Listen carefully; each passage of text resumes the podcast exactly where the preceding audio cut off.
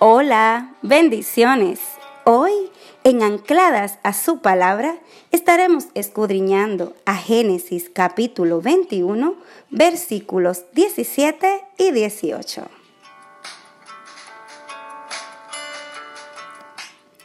La Biblia dice, cuando Dios oyó al niño sollozar, el ángel de Dios llamó a Agar desde el cielo y le dijo, ¿qué te pasa, Agar?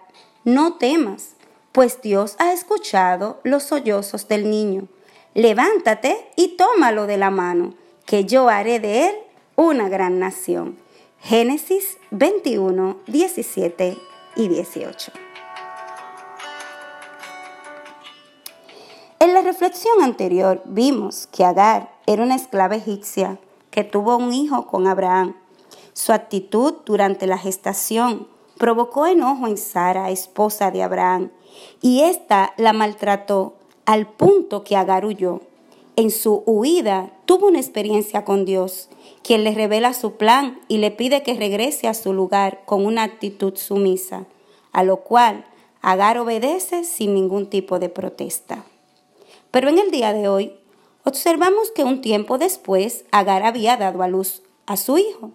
Este creció, pero durante ese proceso Dios había cumplido su palabra, que le daría un hijo a Sara aún en su vejez, por lo que su hijo Ismael creció junto a Isaac. Pero una nueva escena de celos y rivalidad se produce entre estas dos mujeres, pues Sara entendía que Ismael se burlaba de su hijo y procuró que Abraham tomara la decisión de echar a éste y a su madre de la casa, a lo que Abraham accede después de luchar para que no fuera así, y le da pan y agua.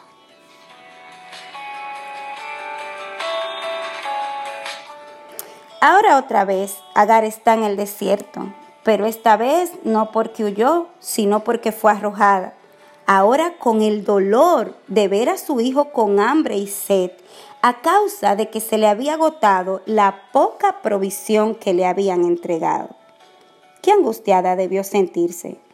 Cuánta impotencia tenía su corazón, cómo le dolía su corazón de madre, qué desgarrada emocionalmente estaba Agar, quizás pensando que le había servido regresar.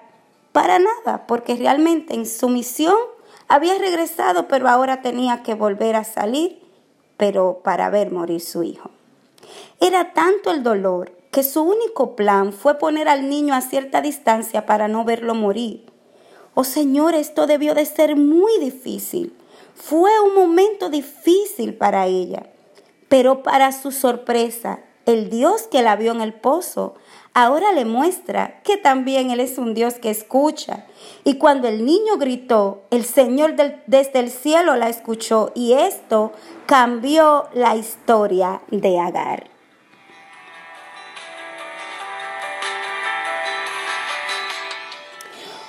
Estoy aquí para que se aliente tu corazón.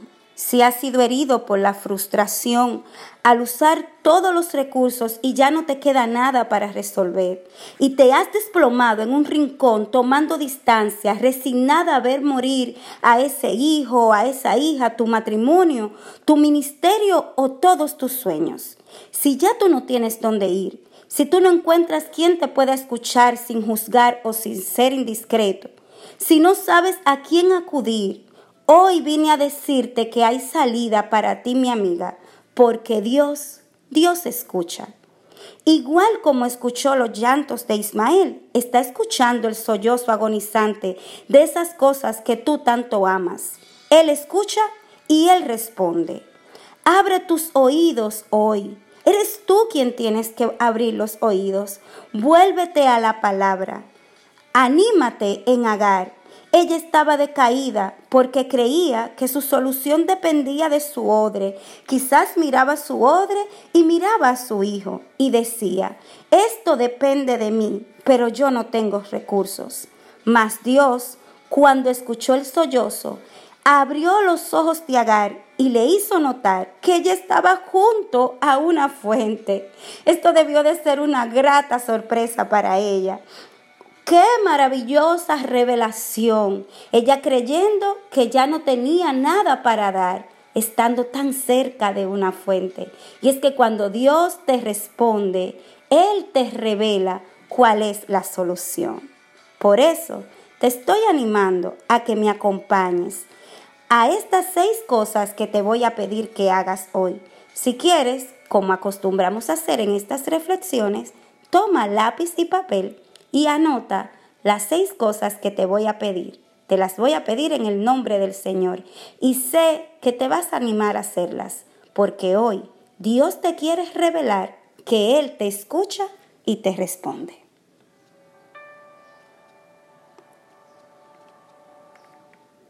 Número uno, saca tu mirada de tus propios recursos. Sí, mi amiga, saca tu mirada de tus propios recursos o estrategias, porque estas son limitadas. Reconoce con humildad que no será con tus fuerzas, sino que vas a necesitar que el Dios que escucha te responda y te revele dónde están esos recursos que tú necesitas. Número dos, levántate y levanta también la condición por la que estás orando. Empieza a tomar eso en tus manos y clama al cielo en oración. Sí, clama, clama, clama. No dejes de clamar. No permitas que nada te susurre que la oración no vale la pena. Sigue clamando, aunque sea con llanto, pero clama, porque Dios, Dios te está escuchando. Número 3. Toma aliento. Claro, toma aliento al depositar tu confianza en que tienes un Dios que te está escuchando. Tu Dios no es sordo, tu Dios no es indiferente a tu condición. Tu Dios no va a dejar de compadecerse de esas cosas que a ti te están doliendo. Cree que Dios te está escuchando y que Él te va a responder. Así que aprende a confiar y que eso te dé aliento. Número cuatro, espera su respuesta. Número 5. Entiende que Dios escucha y responde. Número 6. Pregúntale si tú le estás escuchando y obedeciendo su voz. Sí, yo sé que todo esto es un poco difícil. Lo número 4 es esperar respuesta. Y es difícil la espera. Lo número 5 es entender que el problema no es Dios porque Dios escucha. El problema somos nosotras que a veces no escuchamos la voz de Dios y preguntarnos a nosotras mismas si estamos obedeciendo su voz, que es la petición número 6, es aún más difícil.